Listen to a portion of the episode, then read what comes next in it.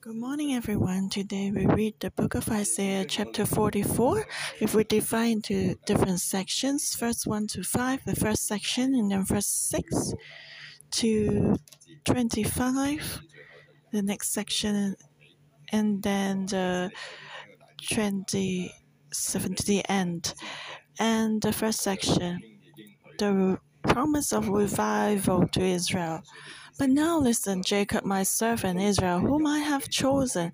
This is what the Lord says He who made you, who formed you in the womb, and who will help you. Do not be afraid, Jacob, my servant. Jeshurun, whom I have chosen, for I will pour water on the thirsty land and streams on the dry ground. I will pour out my spirit on your offspring and my blessing on your descendants. They will spring up like grass in the meadow, like poplar trees by flowing streams. Some will say, I belong to the Lord. Others will call themselves by the name of Jacob. Still others will write on their hand the Lord and will take the name Israel. So this chapter follows the last chapter. The last chapter, we read that uh, God was going to discipline Israel and uh, disasters would come. But in, in Hebrew Bible, chapter 43 and 44 actually stick together that means it's the same message. And we always see a picture in the book of Isaiah. On one hand, God said, I will discipline, I'm going to punish you. But at the same time, he spoke words of comfort and encouragement. And the goal of discipline is to rebuild, is for revival of Israel so that Israel can learn the lesson so, on one hand, God said, I will discipline, but on the other hand, at the same time, God said He will comfort, He's ready or prepared to rebuild Israel. So, God just couldn't wait to reveal His salvation plan, the plan to give grace to Israel. He unfolded it before the Israelites and told them, It's not like this. There are blessings coming and you'll see revival. So that uh, in the midst of the discipline and shakings and uh, difficulties, the Israelites could still have hope in their hearts because they know that uh, discipline will pass away, and after the discipline will come the blessing, and that is the will of God. Discipline is only a means, the goal is for the people to experience grace and revival. So, God is really a merciful and loving God. And in the beginning, we see that again, God uh, gave self introduction, which is very important. And in the original language, you see the but now listen. This is put in the beginning, different from the Chinese translation, and and listen to what or who should listen? Jacob, my servant, Israel. In previously, when we saw that the judgment would be coming, it was like God have left his people.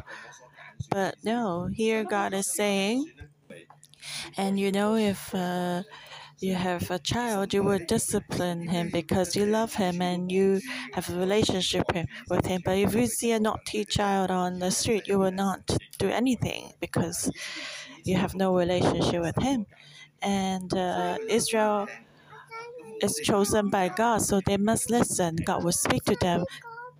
And the response to discipline is to listen. If we are more stubborn, then the time of discipline will be longer. So stubbornness is not good.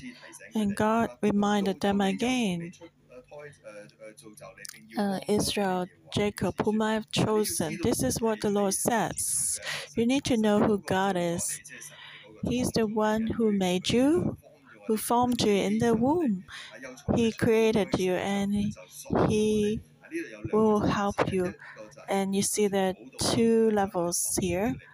He made us and He molded, molded or formed us so that we become who we are today. God shaped us and fulfilled us. He built us up and He will help us.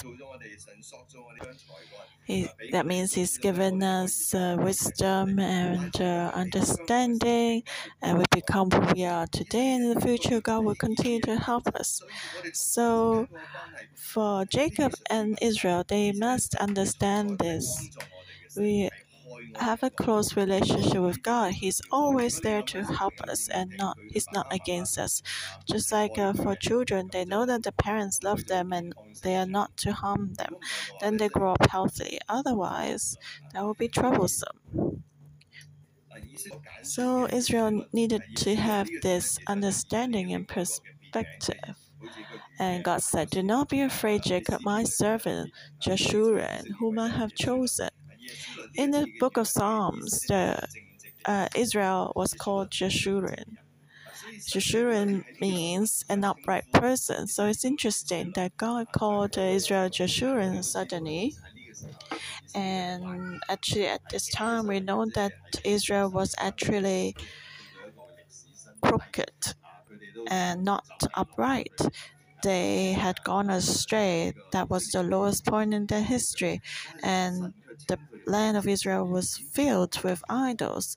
How come God called them upright? Because God will help them after the discipline. Israel will be corrected. They'll be called Jeshurun again.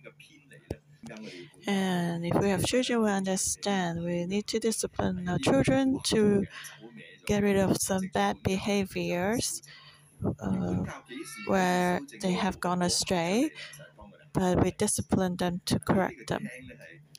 And how can they be, the children be disciplined? They must listen. And so God said, "Do not be afraid." In the uh, last few chapters of uh, the book of Isaiah, we see this message repeated: "Do not be afraid." In the midst of discipline, because God has chosen His servant and He will help us you see, the discipline is from God, but in the midst of the discipline, God will help us. He will walk with us. He will bear the consequence with us together. Actually, God was punishing himself as he punished his people because God would walk with them and suffer that consequence with them. If we look at Jesus, we understand in the end, uh, Jesus actually took up the consequences of sin for us. All the sufferings and shakings in the end fell onto Jesus. How would God help us in the midst of discipline? God said, I will pour water on the thirsty land and streams on the dry ground. I will pour out my spirit on your offspring and my blessing on your descendants. So it's mentioned again and again pouring out, pouring out you know, water is very important. Uh, without the nourishment of uh, water, man will become very unsettled. And uh, with the nourishment of water, man can become stable and at peace. It's very important to have water when people are thirsty. So here, God is God was saying that uh, He would renew their strength we will nourish them. So the water actually doesn't just refer to the physical water in the material world, but it refers to the Holy Spirit. When the Holy Spirit comes, we receive power, we receive peace, we'll be stable, we will not be unsettled or uh, agitative anymore. When the Holy Spirit pours down on us, everything will change. And we see, especially, you know, um, just like streams on the dry ground. And as there is water, then the land will look different. First of all, they will spring up like grass in the meadow like poplar trees by flowing streams. When the Holy Spirit comes, then the Israelites will be like grass sprouting out, springing up in the meadow. They'll, they will be full of hope and a new freshness. Everything will be changed and renewed around the streams. And so, in the midst of discipline, God will give us His Holy Spirit, and then our lives will change. In the past, it was dry and weary like the desert. But once the water comes on the dry land, life will sprout out. So the Israelites will be renewed spiritually and have a new life. And then some will say, I belong to the Lord. Others will call themselves by the name of Jacob. When the Holy Spirit comes, the Israelites will return and they will be awakened. Oh, I belong to the Lord. They realize again that I belong to God. And and uh, they will call themselves by the name of Jacob. They realize again their identity spiritually. Knowing that they belong to God, they will rely on Him and hold on Him tightly. And others will write on their hand the Lord's and will take the name Israel. So they will write the name of God on themselves so that people can see that we belong to God and they will call them Israel. They will not be ashamed of the name Israel. Actually, in the midst of discipline and shaking, some people have lost faith to such a faith, at such a stage that they didn't want to be called Israelites. They thought that God had abandoned them. But when the Holy Spirit comes, then this mindset will be changed to such an extent that they they will call themselves Israelites again. They will be honored, and their spiritual life will be revived. They will rebuild their relationship with God again. They will return to God and take pride in their God. Actually, the Israelites should be proud because of the relationship with God. Without God, Israel is not Israel. God can stand, uh, Israel could stand still and stand firm in front of the, all the enemies surrounding them was because of God. And so when the relationship with God would be revived, and we can see Israel filled with new life and hope again. And that's the comfort that God will give him. So they shouldn't be afraid because the time of revival will surely come. And now let's look at the next section. This is what the Lord says Israel's King and Redeemer, the Lord Almighty. So you see, God is actually very close to Israel. He's not only his king, but his redeemer, a very close relative. Uh, you know, in the past, a redeemer would be a close relative of a person. So God is actually very close to Israel. He said, I'm the first and I'm the last. Apart from me, there's no God. Who then is like me? Let him proclaim it. Let him declare and lay out before me who has happened, what has happened since I established my ancient people, and what is yet to come. Yes, let them foretell what will come. Do not tremble, do not be afraid. Did I not proclaim this and foretell it long ago? You are my witnesses. Is there any God besides me? No, there is no other rock. I know not one. So in the whole universe, there's no other God except God, the God of Israel. So the Israelites must know that God is the only one. So why should we choose the other gods of the nations?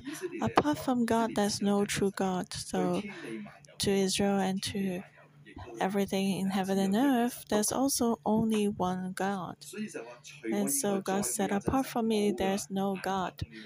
I'm the only one. And since the ancient time, no one has ever said or foretell what is to come. God revealed himself as God. Apart from God, no one else, no idol, could tell people about the future. Since God is in charge of the past and the future, He's in control of everything. We don't need to be afraid. And because He has a relationship with us, He's the King and Redeemer of Israel. He's the closest relative to Israel. So why should we be afraid? Your father is full of power, so why are you afraid? And he said, All who make idols are nothing, and the things they treasure are worthless. Those who speak up for them are blind. They are ignorant to their own shame. Who shapes a god and casts an idol which can profit nothing? People who do that will be put to shame. Such craftsmen are only human beings. Let them all come together and take their stand, they will be brought down to terror and shame. The blacksmith takes a tool and works with it in the coals. He shapes an idol with hammers. He forgets it with the might of his arm.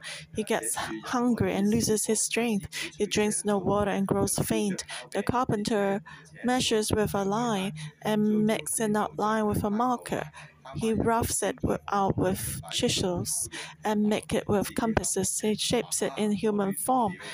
Human form in all its glory, that it may dwell in a shrine. He cut down cedars, or perhaps took a cypress or oak. He let it grow among the trees of the forest, or planted a pine, and the rain made it grow. Is used as fuel for burning. Some of it he takes and warms, him, warms himself. He kindles a fire and bakes bread. But he also fashions a god and worships it. He makes an idol and bows down to it.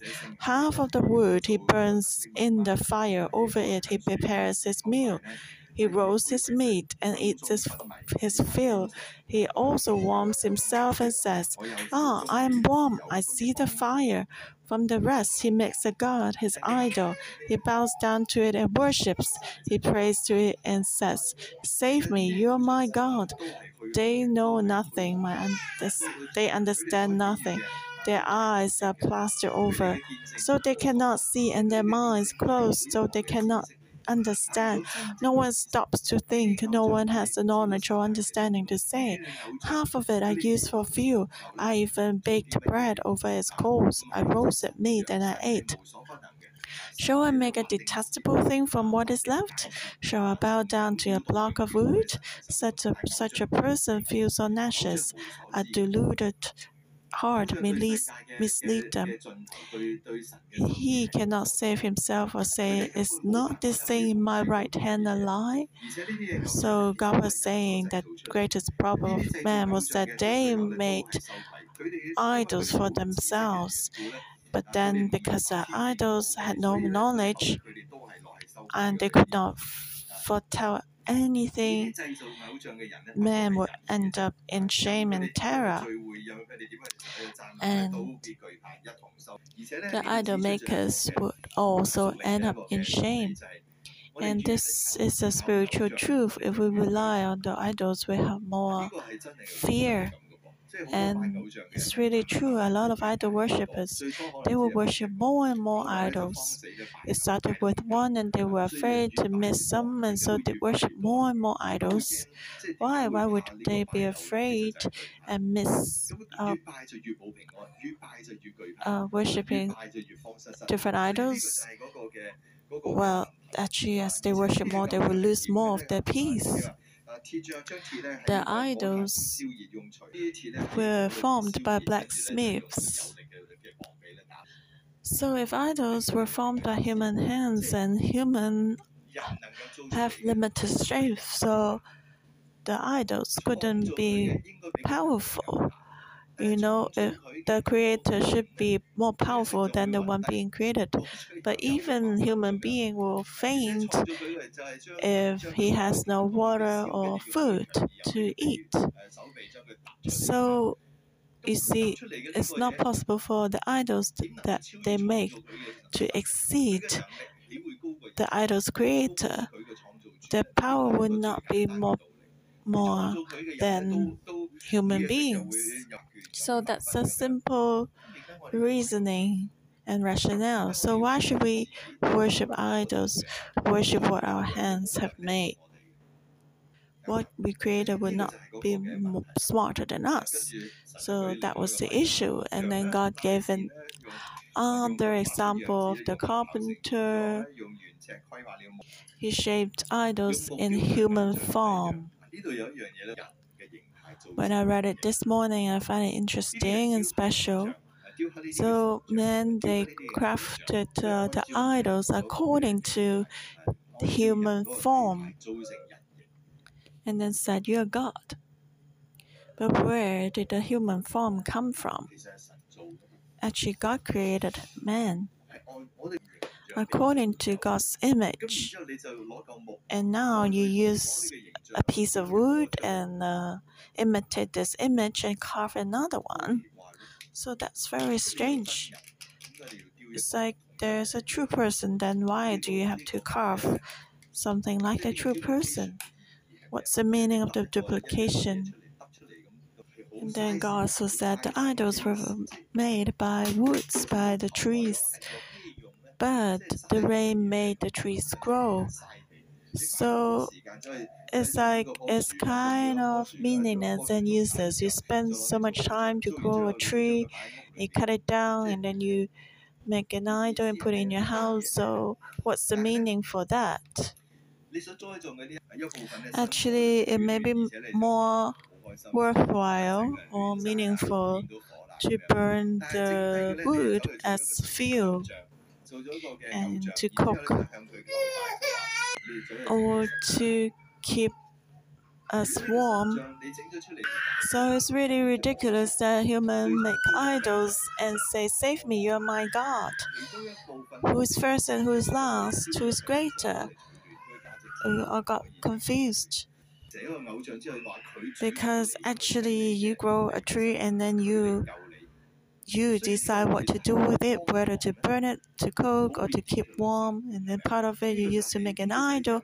But in the end, you say to the wood, You are my God. So that is really ridiculous. God said they know nothing, they understand nothing. They God just let them be, let them be stubborn, and like their eyes are closed, their minds are closed. They will not listen, they will not uh, understand. You see, in discipleship, you will see you feel very impatient. How come you are so stubborn and don't understand? Why so stiff necked? And then God, even God, has no way to deal with you. Just like if you must die, then then what? If you insist to go, then what can God do? Oh, just like uh, you know, we made computer, and do we want to let it control us one day? So God says, such a person feeds on ashes, a deluded heart misleads him. He cannot save himself or says, Not this thing in my right hand a lie. So nobody was awakened to see the fact, the truth. And that was why God called his people. They had eyes but cannot see, they have ears but, but cannot hear, and that was why God reminded his people again and again listen, listen, do not be stubborn. Idols are not God. We only have one God, so we need to make wise choices. Okay, let's uh, read the next section. Verse 21 to 28. Remember these things, Jacob, for you, Israel, are my servant. I have made you. You are my servant, Israel. I will not forget you. I have swept away your offenses like a cloud. Your sins, like the morning mist, return to me, for I have redeemed you. Sing for joy, you heavens, for the Lord has done this. Shout aloud, you earth believe, burst into song, you mountains, you forests, and all your trees, for the Lord has redeemed Jacob. He displayed he displays his glory in Israel. This is what the Lord says You, your Redeemer, who formed you in the womb.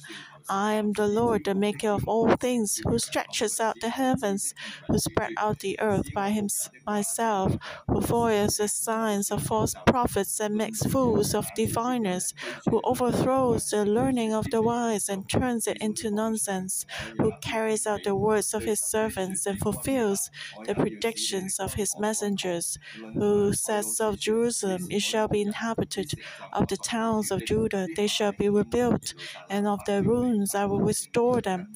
Who says to the waters, watery deep be dry, and I will dry up your streams. Who says of Cyrus, He is my shepherd, and will accomplish all that I please. He will say of Jerusalem, Let it be rebuilt, and of the temple, let its foundations be laid. So God said to his people, Remember, remember, you are my servant. God has made you. He will not forget you. God has created you, just like parents will not forget his children. So remember, God has taken away your offenses, your sins. Remember that God is merciful and full of love. He has forgiven your sins. So you must remember God, that He's your Redeemer, He's your closest relative. He's our closest relative, so we can run to Him. And so heavens and land and the earth shall rejoice and praise the Lord, praise his salvation, that he has taken our sins away. God has not given up on Israel. God will let Israel be his glory again. And then God said, Since you were formed in the womb, God said, He's full of power and wisdom, and He knows everything. He created everything, and He will abolish all the false prophets and diviners.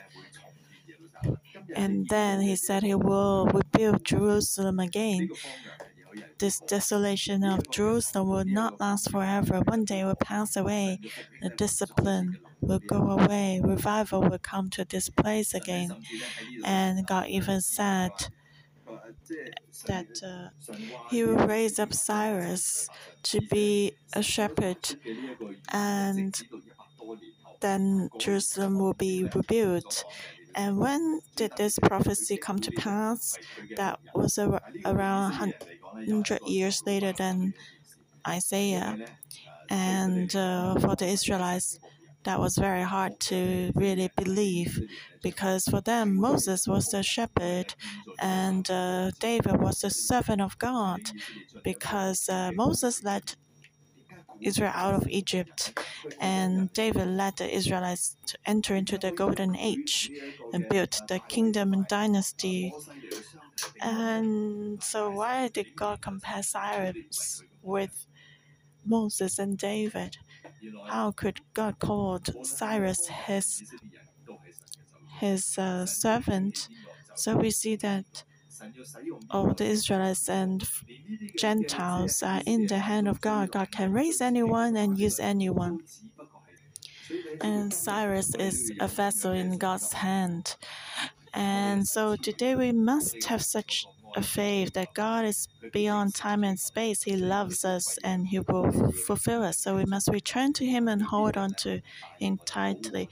He will surely lead us and protect us. And we don't need to be afraid of any shakings or discipline because we know as long as we are willing to listen after the discipline and correction, our life will be promoted. We have the help of the Holy Spirit.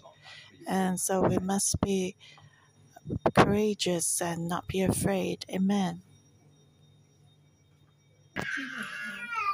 Now listen, Jacob, my servant, Israel, whom I have chosen. This is what the Lord says He who made you, who formed you in the womb, and who will help you.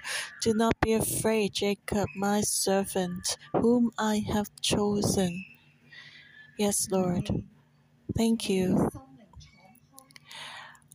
that you speak to us. Let's open our hearts so that God's word can enter into our hearts. God said, He is the King of Israel, He is the Redeemer.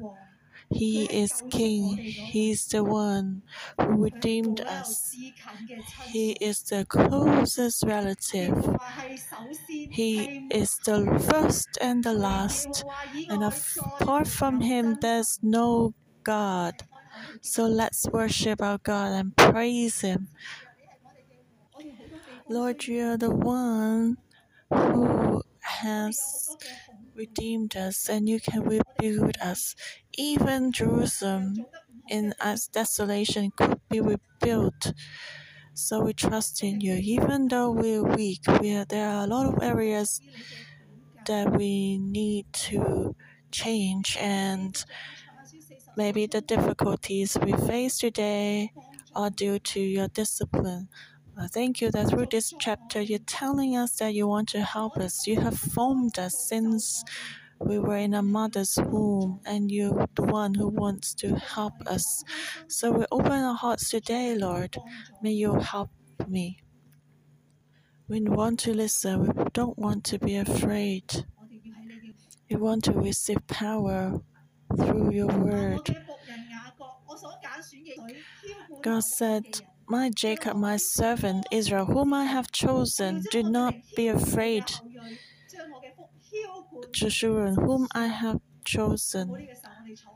For I will pour water on the thirsty land and streams on the dry ground. I will pour out my spirit on your offspring and my blessing on your descendants.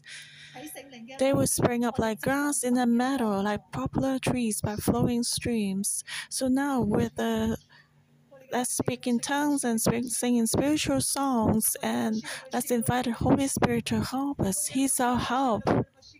He can renew us and nourish us. Yes, Lord, when you your spirit is with us, you want to help us. We've confessed that a lot of times we do we make idols with our own hands. We rely on what our hands have formed. Lord, human beings are limited. What we can do is also limited, but we treat them as our idols to rely on. Lord, help us.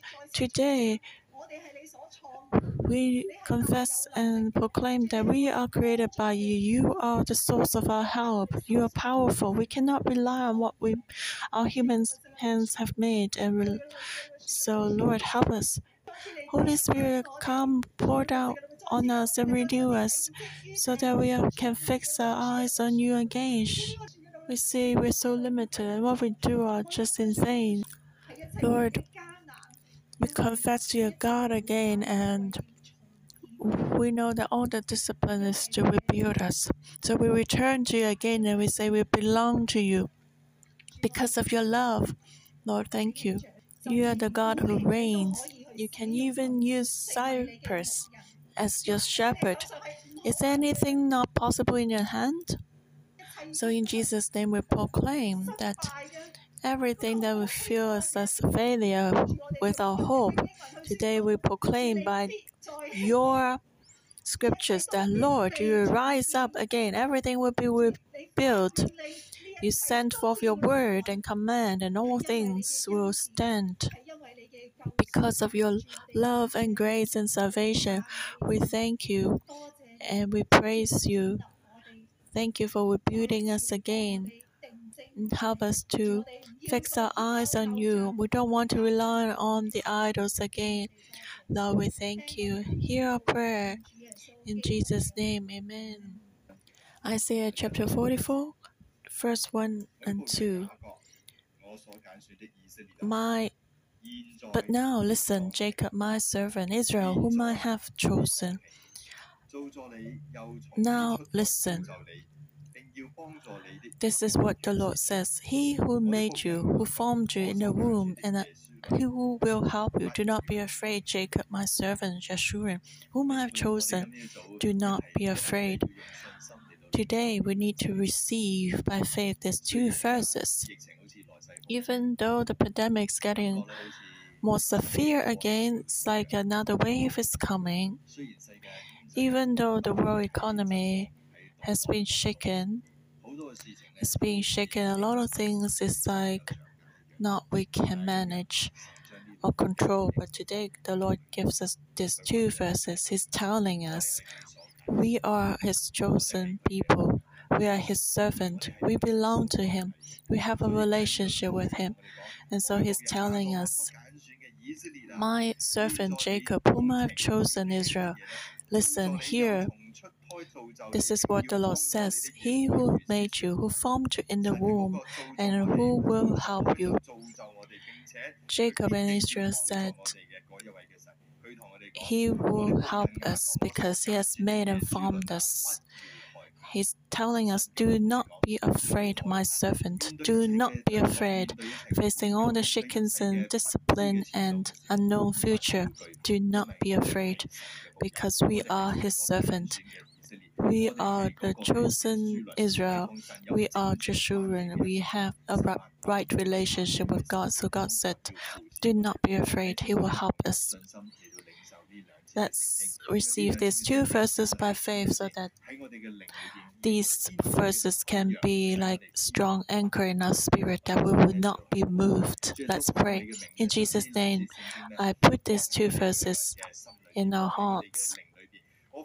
In Jesus' name, I speak to the spirit of everyone. Brothers and sisters, listen to the word of God. God is telling you, My servant, whom I have chosen, listen. The one who made you and formed you in the womb, and who will help you. You are my servant, whom I have chosen. Do not be afraid. Do not be afraid. Do not be afraid. In Jesus Christ's name, I put these two words into our spirit. Because of these two words, because of the promise of God, our spirit can be still and not be shaken or moved, or worries and fears will leave us. Because God is the one who has chosen us, we shall be called Israel and Joshua redeemed by God. God is a redeemer, our closest relative. He will cover us by His clothes, and uh, He has our future in His hands. So we don't need to be afraid. All worries will leave. God is our God, so do not be afraid. Jesus, may you help us. Give us such a faith so that all worries can leave and we can have peace and joy and hope in you. Lord, we thank you. Hear our prayer in Jesus Christ's name. Amen. Thank you, Lord. Our morning devotion will end here. May the Lord bless you all.